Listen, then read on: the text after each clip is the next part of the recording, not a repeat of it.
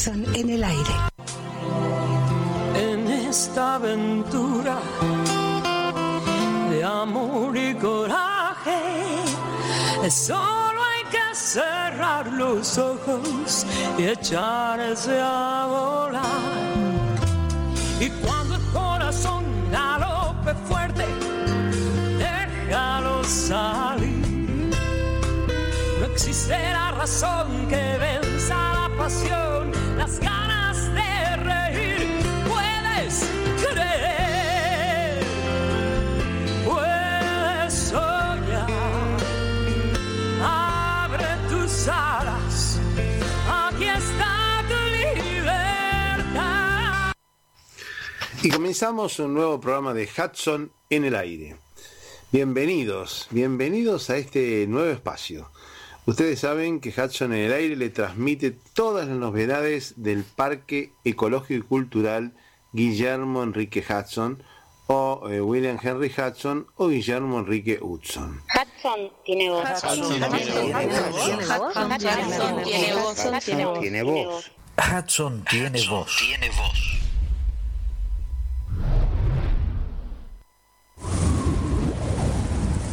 Podía oír el viento en los juncales, en los miles y miles de pulidos tallos oscuros coronados de penachos en un pardo rojizo.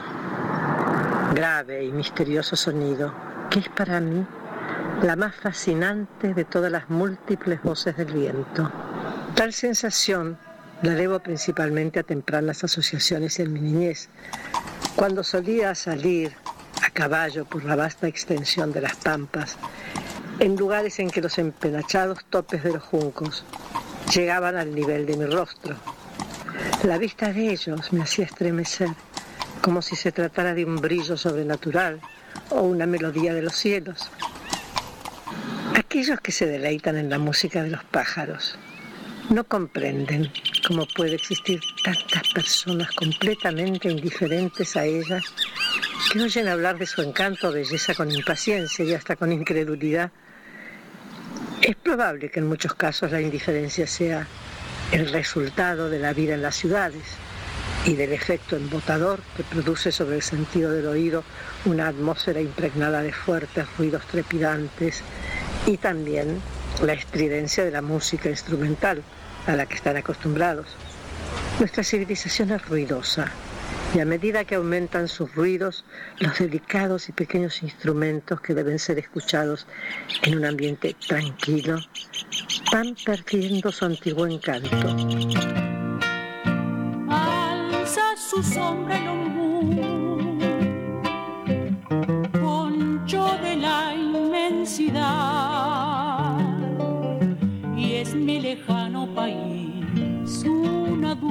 Dulce raíz que no sabe olvidar.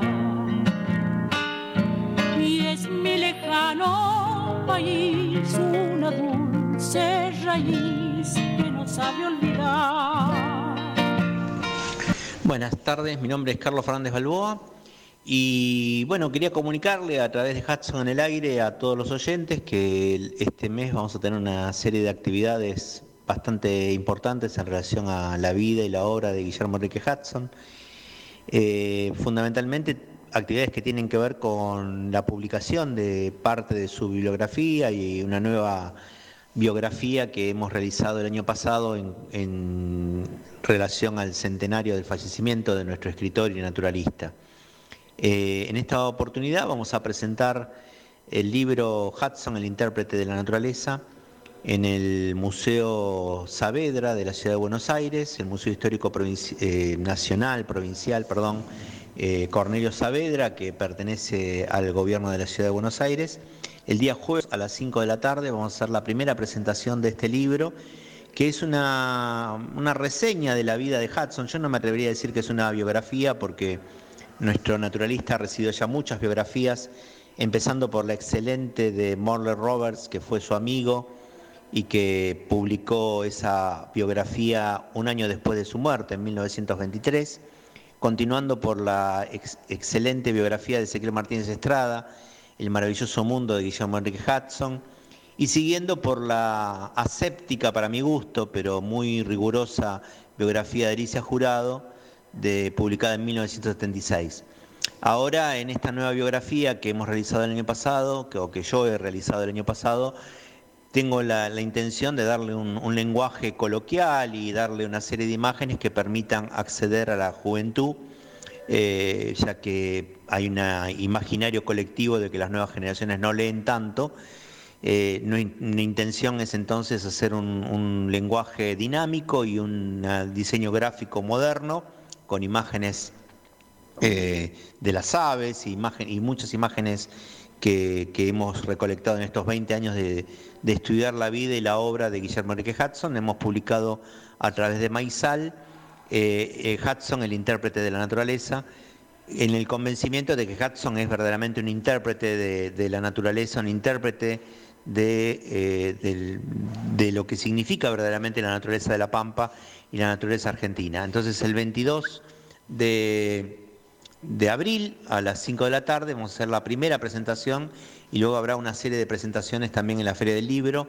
El 7 de mayo en la Feria del Libro vamos a estar presentando nuevamente Hudson, el intérprete de naturaleza, en el stand de Chile, junto con, una, junto, junto con la traducción de una obra eh, maravillosa que, que publicó la editorial Verde de Chile, de Santiago de Chile, que es una editorial especializada en ciencias naturales y publicó eh, Las aves y el hombre y vamos a hacer la presentación de los dos libros en el stand de Chile.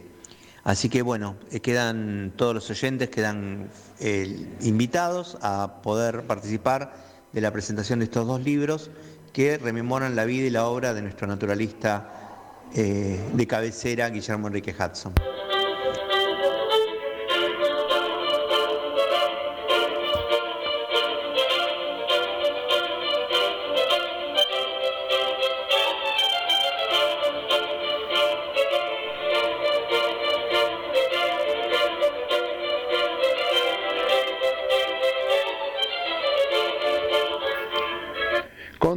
Con el estudio de la agrimensora Analía Eve Fariñas, que el año pasado había escrito un libro sobre el almacén de Hudson, allá lejos y hace tiempo, o sea, el almacén de tablas, ahora sigue investigando. la agrimensora Analía Eve Fariñas, que fuera directora general de Catastro, eh, de Florencio Varela durante muchísimos años, sigue una investigación sobre los rastros, las huellas de Hudson.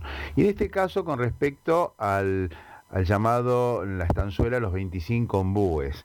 Y es allí donde descubre, descubre que la primera construcción, la que hoy día todavía está en pie, puede datar de entre los años 1792 y 1807, ya que se encuentra en una sucesión testamentaria y podía haber sido construida por Damaso Tadeo González.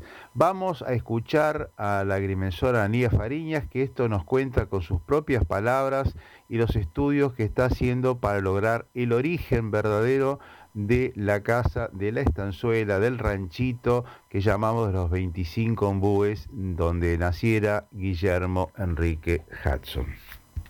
Sobre el rancho natal de, Guillermo, pero lamentablemente no había obtenido la respuesta de alguna documentación que había solicitado al Archivo General de la Nación. Eh, están demorando mucho eh, en, en hacer la devolución, sobre todo de las sucesiones que lamentablemente no se pueden en este momento ver en forma presencial porque están mudando la documentación, así que solo se puede solicitar en forma eh, online, ¿no? Entonces, bueno, esa documentación no me había llegado y bueno, recién ahora he podido dar, dar con ella. Claro, eso está en La Plata, ¿no es cierto, el archivo? No, el, el, Archivo General de la Nación es, un archivo nacional. Ah, de la Nación, no es de la provincia, no es de la provincia, es la Nación, está bien, perfecto. No, sí, es un archivo nacional y está en, en Buenos Aires. Está bien. Eh, eh, parte lo ha mudado a lo que antes era la cárcel de caseros. Ajá. Eh, el edificio que demolieron de la cárcel de caseros, ahí hicieron un nuevo edificio para el Archivo General de la Nación y parte todavía sigue funcionando en la calle Alén eh, al 400 más o menos en, en Buenos Aires. Ajá. Eh, esa parte es la que no está accesible y por eso solo se puede solicitar online. Pero bueno, de resultas de esa documentación lo que pude es obtener varias sucesiones eh, en las cuales queda claro quién fue el constructor de, del rancho natal de, de Uxon, que fue un señor llamado Damaso Tadeo González. Correcto. Este señor se casa con una viuda eh, que cuyo esposo, primer esposo, había sido el que compró la fracción, eh, pero que tenían, ella misma en su testamento dice que tenían un rancho, estaba en muy malas condiciones, y que es este segundo esposo el que construye la nueva casa. Eh, cuando ella fallece y se hace la sucesión, se establece que la, el rancho nuevo que se ha construido eh, tiene ladrillos cocidos y de barro, que son los mismos que hoy podemos ver en las paredes, en una de las paredes del, del rancho natal. Quiere decir que se mezclan, se mezclan ladrillos nuevos y ladrillos crudos, digamos. Claro, ladrillos que son adobe, es decir, que es barro cocido al sol nada más, Sí. con ladrillos cocidos, que son los- aquellos que se queman, es decir, que se hace una pila de fuego y se llegan a cocinar, ¿no? Correcto, sí, eh, sí, sí, los- sí. como los ladrillos que hoy usamos para las casas, esos ladrillos cocidos eh, mezclados con ladrillos que son solo eh, adobe cocido al sol, Perfecto, secado al sol. perfecto. Eh, y bueno, y, y ahora he podido acceder a la sucesión cuando fallece este señor Damaso González, eh, también se hace su sucesión, y ahí es todavía, hay más detalle de la construcción, porque se calcula la cantidad de, de metros cuadrados de pared, de metros cuadrados de revoque, eh, de metros cuadrados de piso, y bueno, y esas medidas coinciden con las dimensiones que hoy tiene eh, el rancho natal. Ajá. Inclusive habla de que tiene tres ambientes, que dos eran utilizados para aposento y que el tercer ambiente utilizado para sala, que tenía eh, tres ventanas eh, y tenía cuatro puertas, es decir, que hoy tendríamos, tendríamos alguna puerta de más, eh, que no sería original. Eh, así que bueno, todo eso permite establecer que este hombre se casa con la viuda en 1792 Sí. Y ya para 1807, cuando ella fallece, aparece descrita la, eh, el rancho, la primera sucesión que se hace de la esposa, ¿no? De, de este señor Damaso. Así que la construcción tiene que datar de entre 1792 y 1807. En Correcto, ese, claro. en ese rango de años es cuando se construyó el, el rancho donde eh, natal, donde después eh, nació Guillermo Enrique Duxon. Incluso se construyó con material existente, posiblemente había algo antes. Lo dudo porque por la evaluación, eh, el, el primer esposo de, de, de esta señora en- también tiene sucesión y el rancho valía muy poco. Para mí el- la, la primitiva casa era un rancho de barro. Claro, pero algo había, pero digamos algo había, no es que no había nada, había... Había una vivienda, pero que era un rancho de barro Ajá. eh, con techo de paja. Este señor hace un, un- hoy por hoy las paredes del rancho natal tienen son de, tren- de 36 centímetros. Sí. Es decir, es un- una construcción que de hecho ha durado más de 200 años en pie. Claro, Lo claro. cual eh, habla un poco de la nobleza de la construcción original como para que haya podido perdurar durante tantos años. Claro. Así que Quiere eh, decir... sí, Sí, quiere decir... o, la sucesión mencionaba que el techo era de paja. El techo Quiere de decir paja. que eh, la existencia de un techo de tablas debe haber sido algo que eh, eh, los Suxon incorporaron cuando se hicieron cargo de, de la estancia, ¿no? Claro, es probable que sí. Pero quiere decir que entonces entre 1792 y 1807 se hizo una construcción o se rehizo una construcción sobre algo existente que seguramente estaría muy mal estado, que se presume que era una especie de tapera o, o un rancho de barro o algo por el estilo. Sí, muy difícilmente se hace sobre la misma base porque un rancho de barro prácticamente no tiene cimiento Claro. y se hace un tramado de, de cañas de cañas que en verdad no sirve para la construcción de, eh, nueva. Sí. Así que no, en- eh, el rancho este tiene que haber sido una construcción totalmente nueva. No, la- no, no sabemos dónde estaba la, la anterior, el anterior rancho, si estaba eh, hacia un costado. Seguramente estaba en la zona, porque es una, la zona, el, el terreno de la estancia de los Suxon es un terreno que después tiene una bajada hacia la barranca, así que esa es la zona más alta. Claro. Eh, seguramente el rancho estaría por esa, Por esa zona. zona. Perfecto. Otra, otra cuestión muy interesante es que en esta primera sucesión eh, de la viuda dicen que tenía un solo ombú Ajá. y para cuando fallece eh, Damaso González eh, se establece que había cinco ombúes cercano a la casa. Cercano a la casa así que eh, él fallece en el año 21 la tasación se hace en el año 1821 y la partición de bienes se hace en el año 1823 es decir que hasta el año 1823 eh, había solo cinco ombúes alrededor de la casa. Con lo cual es muy probable que en verdad eh, los 25 ombúes nunca hayan existido, Claro. sino que haya sido una, una recreación de, de Guillermo cuando escribió allá lejos y hace tiempo eh, para darle eh, un cierto nombre a- al rancho, porque yo creo que la estancia nunca tuvo nombre. Claro, claro, sí, sí, sí. Y incluso es probable que los ombúes hayan crecido solos, o sea, a partir de un ombú puede tener retoños simplemente por el paso del tiempo, los pájaros, etcétera, ¿no? Es, es probable que también Sí, sea así. Eh, porque además un- una, una línea, como él dice, de 400 metros sobre la cual estaban plantados estos ombú implicaría la intervención humana. Porque Claro, Los árboles no, no crecen tan, No eh, crecen en tan línea. alineados. Exacto, no Así que- crece en línea. Salvo, salvo que hubiera habido un cerco o algo donde los pajaritos podrían apoyarse, pero es algo medio extraño. En ese momento no existía el cerco, no existía el alambrado, o sea que es- esa hipótesis no No. existe.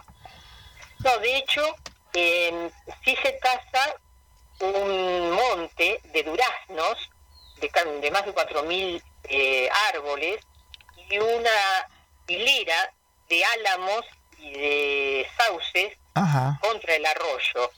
Y, estos, em, y el monte de Durazno eh, se dice que estaba rodeado por una zanja de más de 800 metros. Ah. que para proteger eh, el monte se había hecho toda una zanja de más de 800 metros.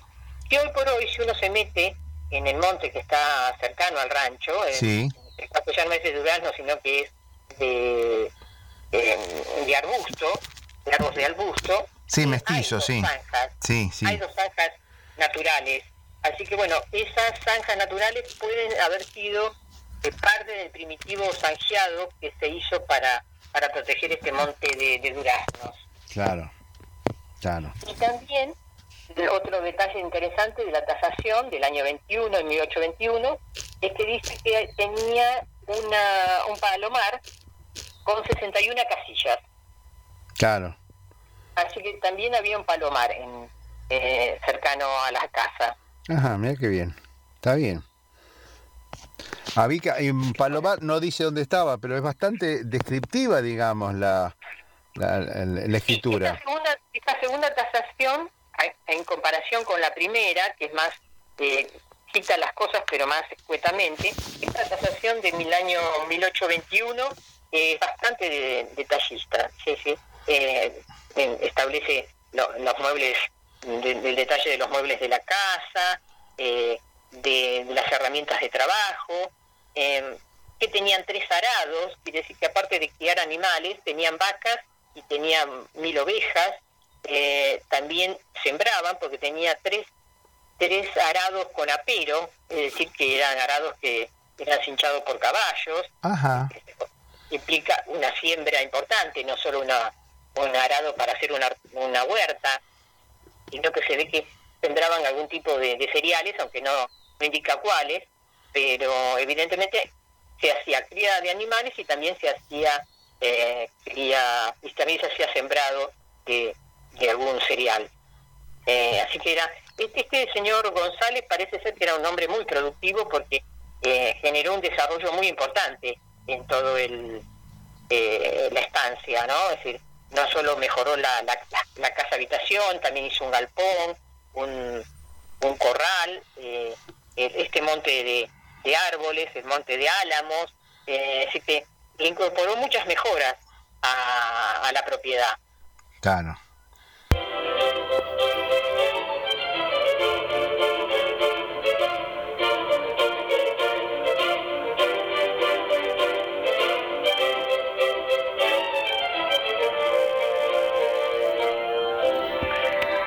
Y continuamos, continuamos hablando con la agrimensora Analía Eve Fariñas que nos cuenta sobre los antiguos propietarios del rancho y quiénes fueron los que lo construyeron, allá lejos y hace tiempo. Sí, sí, sí eh, eh, porque el anterior propietario, que fue el primer esposo de esta señora, eh, vivían un poco más, eh, muy sencillamente, ¿no? Claro. Lo, los bienes que, que, se tasan son mucho más sencillos en, en época de él. Eh, así que bueno, eh, evidentemente con este señor obtuvo un, un gran progreso, pero bueno, o, la viuda, este señor Damaso se vuelve a casar, antes de, de, fallecer vuelve a casarse con otra, con la señora Florentina Torres, sí. y, y es ella la que después le vende a, al cuñado de Rosas, a, a Tristán Nuño Valdés, que es a la vez el que después le vende a, a Daniel Uxon, ¿no? Claro, pero cuando se vuelve a casar sigue viviendo en esa misma estancia y después finalmente fallece y la viuda se lo vende a Tristán Nuño. ¿Valdés? Sí. Sí, después de, de, de que Damaso fallece, la viuda aparentemente sigue viviendo ahí, vuelve a casarse. Ajá. La gente no queda mucho tiempo soltera. Ella vuelve a casarse y supongo que permanece viviendo en la estancia hasta que vende a Tristán Nuño Valdés. Eh, posteriormente la ubico viviendo en Dolores porque con su nuevo esposo tienen un hijo que nace en Dolores. Y decir que después se mudan para, ah. se mudan para Dolores. Eh, pero yo supongo que hasta que ella vende, que es en el año... Eh, toda la, la, tarea de sucesión se termina por el año 1823 y sí. ella vende en el año 27. Supongo que en esos años eh, ella permanece viviendo en el rancho eh, con el nuevo esposo y, y, con los hijos que había tenido.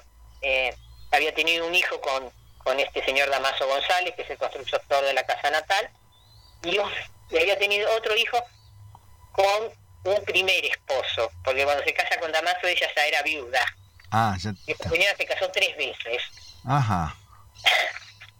Ah, así que bueno, eh, pero eh, resulta muy interesante. Lástima que um, yo quería poder con como la, las eh, acá se habla de la existencia de ventanas y puertas, quería poder constatar um, si esas ventanas y puertas las que hoy existen en el rancho son las mismas y dónde estaban localizadas, pero bueno, en verdad no se tiene documentación eh, eh, que avale dónde estaban las primitivas puertas y ventanas. Eh, así que bueno, me, me, dice Rubén Ravera que en el año 86 se pelaron todas las paredes, se sacó todo el revoque, se lo reemplazó por revoque nuevo, pero en ese momento que se podría haber hecho un estudio eh, arqueológico de, de, la ubicación de las puertas, si, la, si, las puertas estaban ubicadas en el lugar original o no, porque analizando las hiladas de ladrillo uno puede ver. Claro, claro. Si ya han sido cortadas a posterioridad o, o, o, son las hiladas originales, pero parece ser que esa tarea no se hizo y bueno, se perdió una oportunidad eh, histórica como para poder hacer un análisis arqueológico de, de cuál era la ubicación original de, de, las puertas y ventanas, ¿no?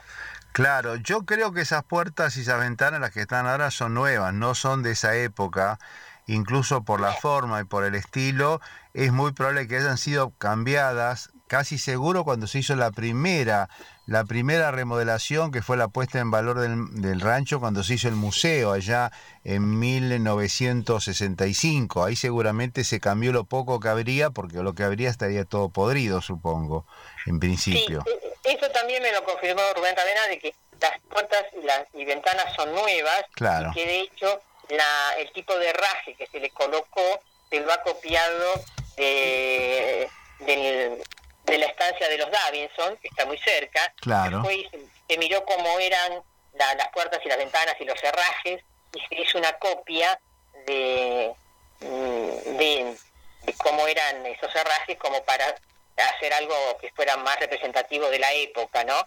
Eh, las ventanas, por ejemplo, lo que decían es que mm, eh, la tasación de 1821 dice que dos ventanas tenían herrajes. Ajá, Eso quiere decir que tenía algún tipo de celosía para poder cerrarlas. claro. Y la tercera ventana no tenía herrajes, pero sí tenía reja. Ah, Es decir, había una sola ventana con rejas y las otras dos con herrajes. Ajá. que tendría algún tipo de postigón o de celosía que, que permitía cerrarla. claro, claro. Y de, de las puertas dice que todas tenían herraje, pero nada más, no, no especifica eh, el material o la madera con la cual estaban realizadas. Y, hab- y habla de cuatro puertas entonces. De cuatro puertas, sí. Cuatro puertas y tres ventanas. Sí. Ajá, o sea que el original Porque era habla de eso. que tenía, a que había tres ambientes, Claro. uno destinado a sala y dos destinados a aposentos. Bueno, o sea que se presume que la ubicación de, de la sala era la del medio y las de los dos costados serían los aposentos, se presume. Sí, yo eh, primero pensé que era al revés, ¿no? Es decir, que la, la sala sería uno de los em, em, ambientes extremos, pero después viendo la cantidad de muebles que tenían, tenía una mesa chica, una mesa mediana y una mesa grande, nueve sillas Ah, y varios baúles y cajas, eh, y eso eh, todo metido en una de las salas chicas, de las habitaciones chicas, no hubiera entrado, ¿no? De, de- de lo que hoy está. Porque las paredes internas seguro que no se movieron. Sí. Las divisorias internas son originales. sí, sí. Todas ese- todo ese mobiliario en verdad no entraría en una solita, eh, en, en uno de los ambientes chicos. Así que sí, lo más probable es que la, la sala fuera el ambiente del medio, que es el más grande, Sí, eh, y los dos aposentos serían las, los, los ambientes que están en un extremo y el otro de- del rancho. está bien. Entonces la puerta principal sería la, en la mitad de la casa, por decirlo así. Sí, sería la, la, la puerta que da a, A la avenida, en el medio, sí, que da hacia, hasta la, hacia, hacia la Duxon. hasta la. Eh, yo lo que dudo es que existiera una puerta, porque el rancho está orientado, el rancho tiene 5 metros por 11, 50. Sí, Está orientado de norte-sur, sí, ¿no? La parte más larga, el eje más largo es norte-sur. sí. Es muy dudoso de que hubiera una, una puerta hacia el sur. Así que la puerta que hoy está abierta hacia el arroyo, Sí, es muy, muy difícil que hubiera una, una abertura hacia el sur, sí, porque el sur siempre traía los vientos más fríos, las puertas no eran herméticas y en verdad nadie quería tener una ventilación hacia el sur. ah, Eh, así que es muy probable que esa puerta eh, sea más cercana en el tiempo. De ah, hecho, yo he visto algunas fotografías eh, de cuando se encontró el rancho natal, cuando estaba intrusado, sí, y en esa parte se había adosado una construcción de madera. Ah, que después se retiró, sí, eh, que muy probablemente fuera una cocina, porque en la época mm, que estamos hablando, y inclusive cuando vivió Uxon, las cocinas no estaban dentro de la casa, la cocina estaba en un rancho aparte. claro, claro, claro. La cocina siempre en un rancho aparte, porque como era muy peligroso la forma que se cocinaba, con fuego vivo, no había ninguna, ningún artefacto de cocina, sino que se cocinaba con una pila de leña en el piso, Sí. eh, eso generaba chispas y, y eran muy comunes los incendios de las cocinas, más con el techo de paja. Entonces la cocina siempre era un rancho Aparte, separado y alejado de la casa, porque si se producía algún incendio se quemaba la cocina y nada más claro, no, no se propagaba al resto de las construcciones. claro. Así que es muy probable que cuando la casa fue intrusada, como no tenía cocina, se haya adosado esta, esta habitación de madera eh, y que funcionara como cocina. Y ahí se abrió la puerta que da al sur. Esa puerta del sur es muy probable que no eh, eh, que no sea original la, eh, la existencia de esa puerta. Y también es probable que haya habido un depósito para guardar los enseres. Sí, eh, la tasación habla de la existencia de un galpón, Ah, de que había un galpón con techo de paja nuevo y se lo tasa bien, así que se ve que estaba no no detalla cómo eran las paredes. eh, ahí puede ser que si fuera un rancho, es decir, que eso sí fuera de barro. Eh, lo mismo que la cocina. La cocina también era eh, un rancho mm, de, de barro con techo de paja. Pero Ah. sí habla de un, de un, de un, de un galpón y de un rancho para cocina.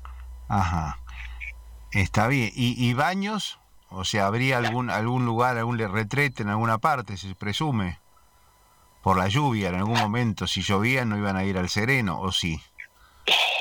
No sabemos. El- no, no se sabe. Si en la época de la colonia eh, nunca se tasa nada con respecto a baños. A lo sumo, eh, en algunas casas se puede tasar una, una vacinilla Ah, ¿no? Eh, pero como para hacer necesidades dentro de la casa.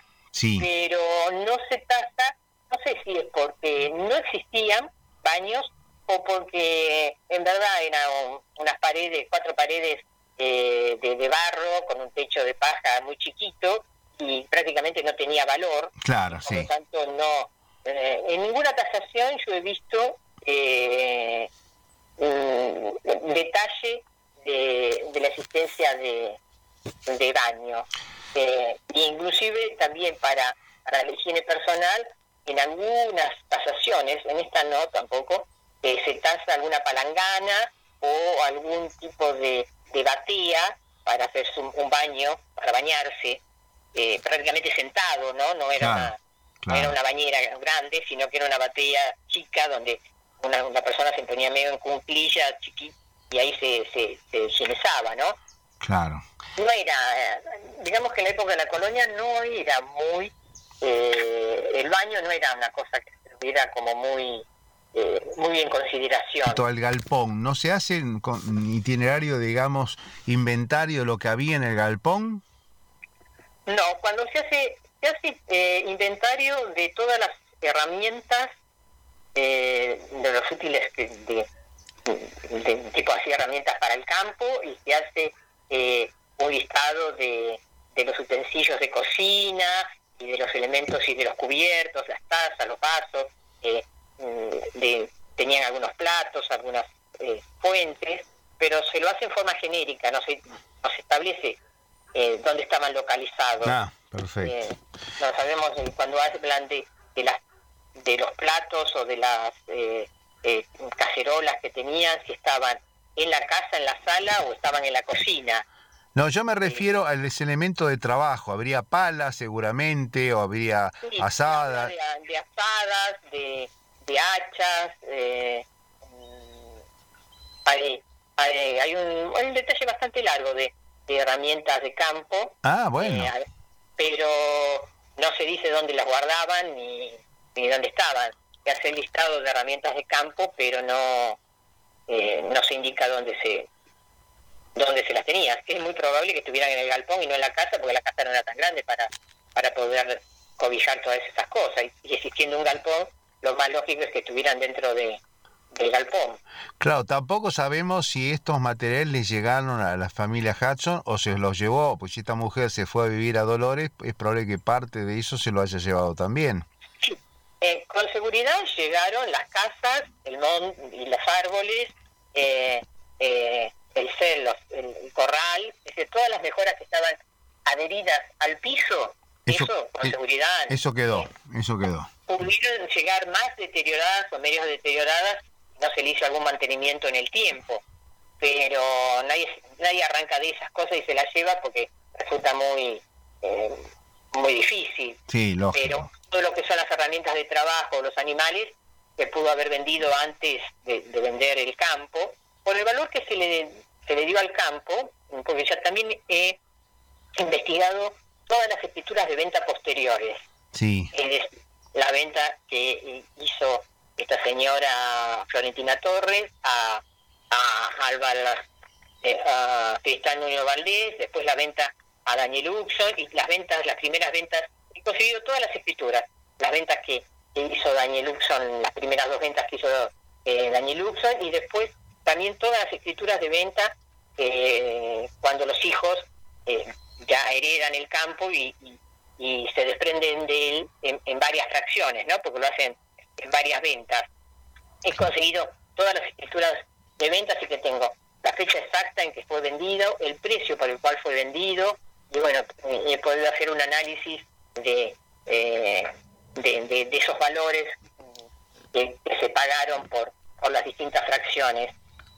Eh, y el precio de venta de esta señora, que fue de 1.800 pesos, yo he sumado y, eso suma el valor de la tierra y el valor de todo el adherido, es decir, los árboles, eh, los galpones, la, el- la cocina, eh, descontado, digamos, las herramientas, los, los eh, útiles de cocina, los muebles que tenían, es decir, sin, es, es solo lo adherido al suelo Ajá. no, mm, da inclusive un poquito, todo lo adherido al suelo da un, poco más de 1.800 pesos. Así que, eh, evidentemente, todo lo, lo que se podía vender o, o retirar, como herramientas o, o muebles y útiles de la casa, eh, fueron, fueron retirados o vendidos previamente antes de, de irse a... Bienvenido ¿no? Rubén Ravera al aire. ¿Qué tal? ¿Cómo te va Rubén? Aquí andamos, un poco resfriado, pero este, trabajando. Mañana vamos a hacer una reunión en el museo con el secretario de producción y el secretario de, de gobierno para ver eh, qué posibilidades hay de generar al- algún convenio que mejore las del, parque especialmente todo el área re- de reserva, porque bueno, Florencio Varela está eh, promoviendo eh, con más fuerza el turismo. Eh, producción se ha hecho cargo de la del área de turismo y hay un plan para este, promover las visitas al distrito y bueno, y el Museo Hudson tiene que cumplir con, con su rol. ¿Sería, sería entonces la municipalidad de Florencio Varela? sería la municipalidad de Florencio Varela. Eh, bueno, la idea es plantear un convenio, un, algún acuerdo y veremos los contenidos, ¿no? Eh, las inmediaciones al museo eh, no es que hayan mejorado, eh, todo lo contrario, hay, sigue habiendo basura, eh, bueno, hay un proceso de urbanización creciente, eh, subdividiéndose parcelas que no deberían serlo eh, por la zonificación. Y bueno, hay mucho, mucha, muchos vecinos que están preocupados porque el paisaje se está tornando eh, en urbe. ¿Hay alguna posibilidad de poner algún destacamento policial por ahí? Y bueno, eso lo vamos a charlar, eh, un poco deslindando eh, las temáticas del vecindario, que bueno, aprovechan siempre que tengan posibilidades para eh, debatir y a veces ante el museo eh, expresar eh, fastidios y quejas por distintos motivos, iluminación, caminos, eh, bueno, subdivisiones eh, ilegales, es decir, creación de loteos en parcelas que no deben ser subdivididas, en fin, por un lado, lo que tiene que ver con el vecindario, con el paisaje rural de esa zona de, de Varela, y por otro lado, lo que atiende este eh, la reserva natural, ¿no? Claro, claro.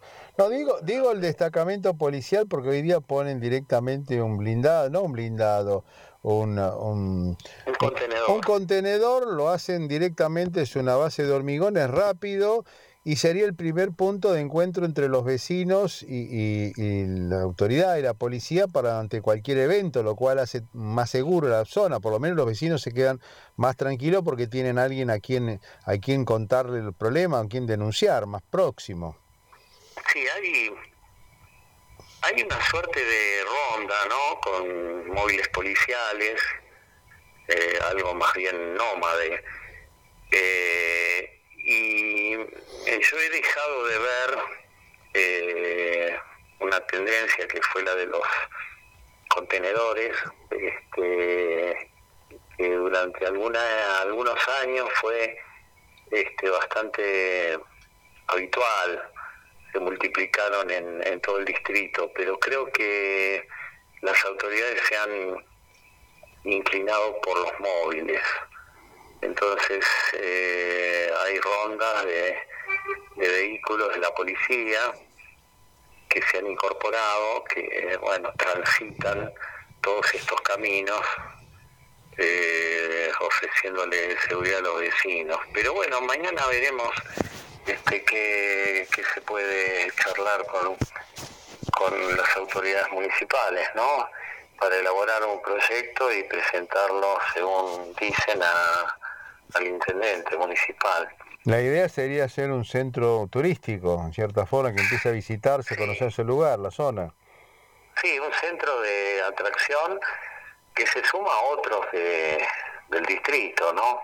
Eh, todo el área de, de la capilla, este, pero bueno, está bastante desmejorado, eso hay que reconocerlo.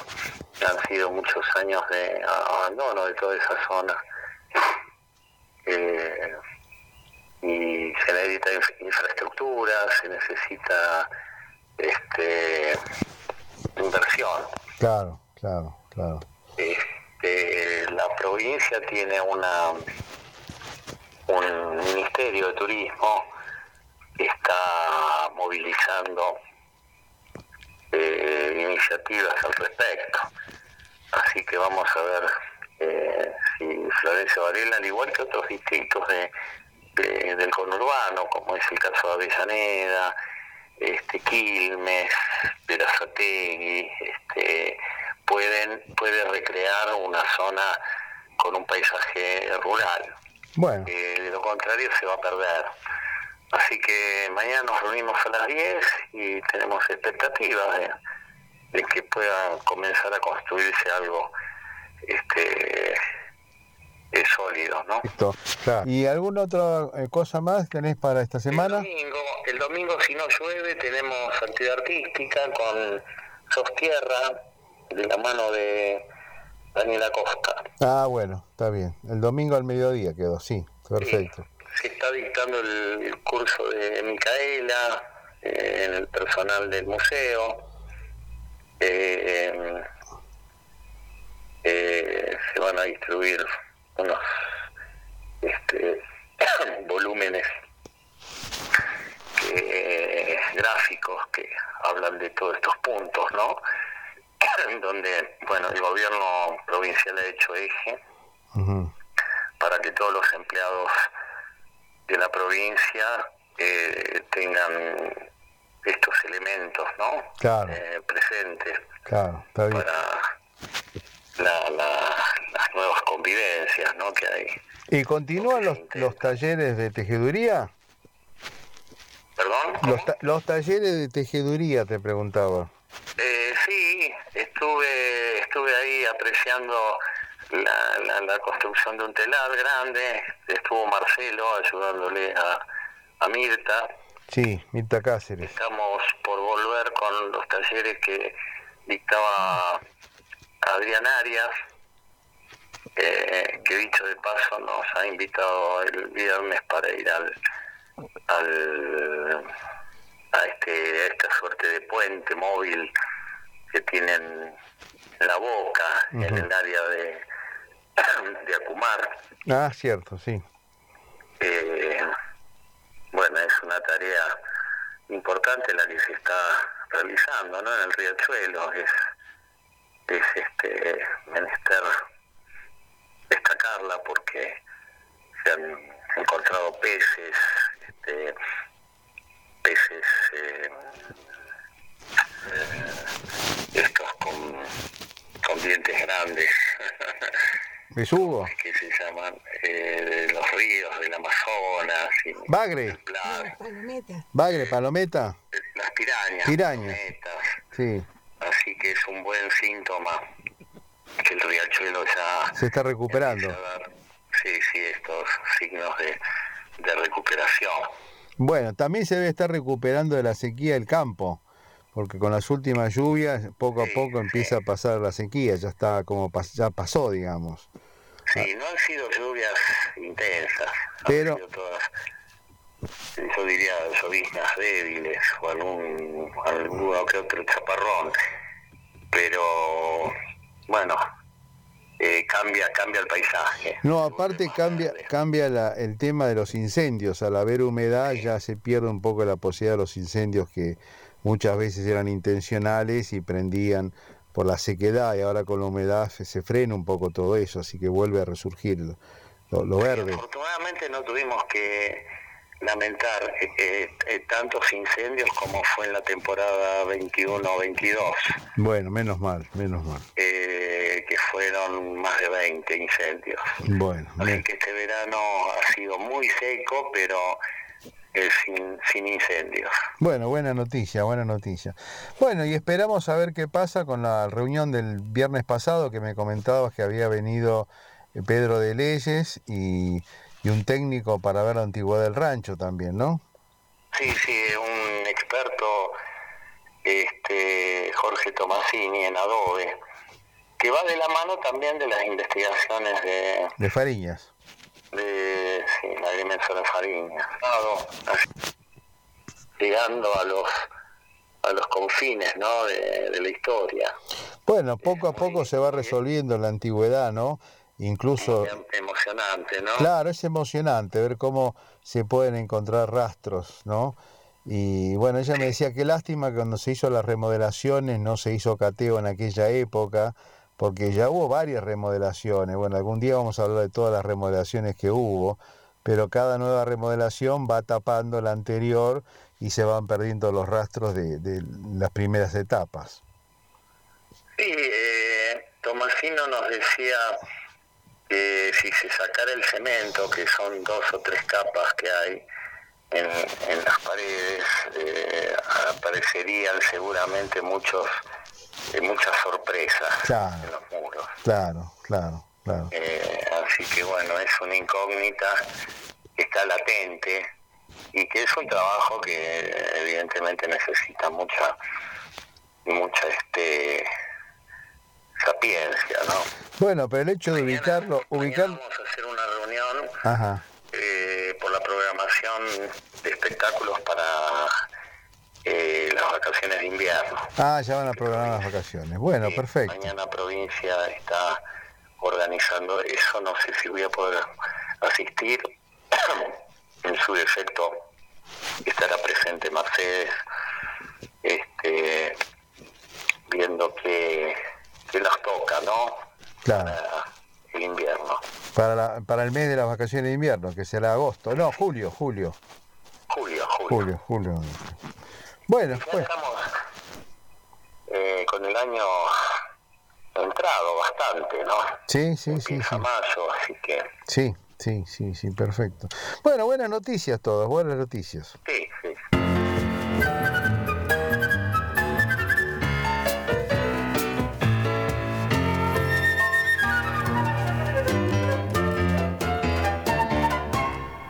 nunca más. Y se instala en Inglaterra, donde recorre su campiña. Y allí reemplaza el caballo por la bicicleta. Este libro resume una serie de relatos sobre esa transhumancia por la Inglaterra rural para descubrir sus pájaros, sus costas de mar, las aldeas y fundamentalmente su gente. Las caminatas las realiza en compañía de su esposa Emily, que enseñaba canto y piano. Publicada en 1909, a pie por Inglaterra, quizás sea uno de sus libros menos conocidos. Capítulo 3. A pie y en bicicleta.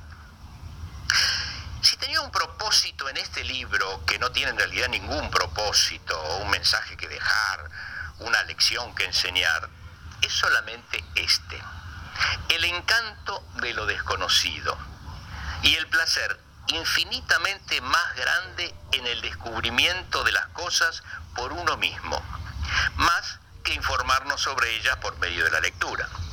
Es como el sabor de las frutas y carnes silvestres que uno recogió con sus propias manos y aquel de las que otro nos preparó y puso sobre la mesa. Los aspectos eternamente variables de la naturaleza, de la tierra y el mar y las nubes, son un perpetuo regocijo para el artista que observa y espera que aparezcan, que sabe que el sol y la atmósfera tienen un sinfín de revelaciones. Las caminatas que relato tuvieron lugar durante ciertos periodos, en momentos en los que la vida tiene poco o ningún placer debido a la pobreza o a la enfermedad. Eran realizados a intervalos regulares, dos o tres veces por año. Todo dependía de los medios con los que contábamos. Si los años eran malos, solo hacíamos una salida. Era imposible escaparse del inmenso e inhóspito páramo de Londres, simplemente porque, aunque inhóspito, parecía ser el único lugar en todo el mundo donde con nuestro escaso talento podíamos ganar algo de dinero por semana para sobrevivir. Música y literatura. Aunque creo que el barrendero lo hacía mejor y podía ganar una cena por día. Ocasionalmente no me devolvían algún artículo enviado a alguna revista. Después de tantos rechazos, siempre me asombraba que uno fuese aceptado y recibir un cheque importante. Verdaderamente un milagro, como si un ángel nos hubiera arrojado un puñado de oro. Y muchos de estos regalos se ahorraban para estas caminatas por el campo en las salidas de Pascua cuando buscábamos un lugar para descansar por la noche y vivíamos otra aventura que merecía ser contada. Sabemos que no se puede progresar sin retroceder o ganar sin haber perdido antes. Y a menudo en mi camino anduve las rutas a una velocidad imprudente, casi 14 kilómetros y medio por hora Añoro aquel tiempo donde me imponía limitaciones que me mortificaban cuando estaba obligado a andar a pie. Soy todavía un caminante, pero al usar otros medios no me siento tan atado a la tierra como antes. Esa es una de las pérdidas. Pero había compensaciones y quizás la mejor de todas era el hecho de saber que esta metodología que usamos para recorrer el campo nos hizo tomar contacto con la gente. Era en su mayoría gente pobre, moradores de pequeñas y remotas aldeas, y nosotros también éramos pobres, con los pies doloridos, necesitados de su ayuda, y nos sentíamos muy cerca de ellos. Caminábamos día tras día, sin mapa o guía. Esa era nuestra costumbre sin saber dónde nos encontraría la noche, pero siempre confiando en que la gente nos daría cobijo. Y esa gente sería muy interesante para conocer y nos demostraría su amabilidad, esa que el dinero jamás puede comprar. El punto es que al caminar, aún de esta forma tan humilde, cuando como consecuencia de la debilidad física el andar se hace extenuante, existe el alivio, que puede ser más esperado que el placer. Y hay hechos que nos deleitan la vista, la vista esa que se pierde el caminante que anda apurado y no advierte o ve apenas vagamente. Se hacen conjeturas al pasar rincones refrescantes, corrientes cristalinas, profundidades boscosas, con un fugaz vistazo del cielo azul más allá. Todo se hace en el páramo del corazón. Hudson tiene voz.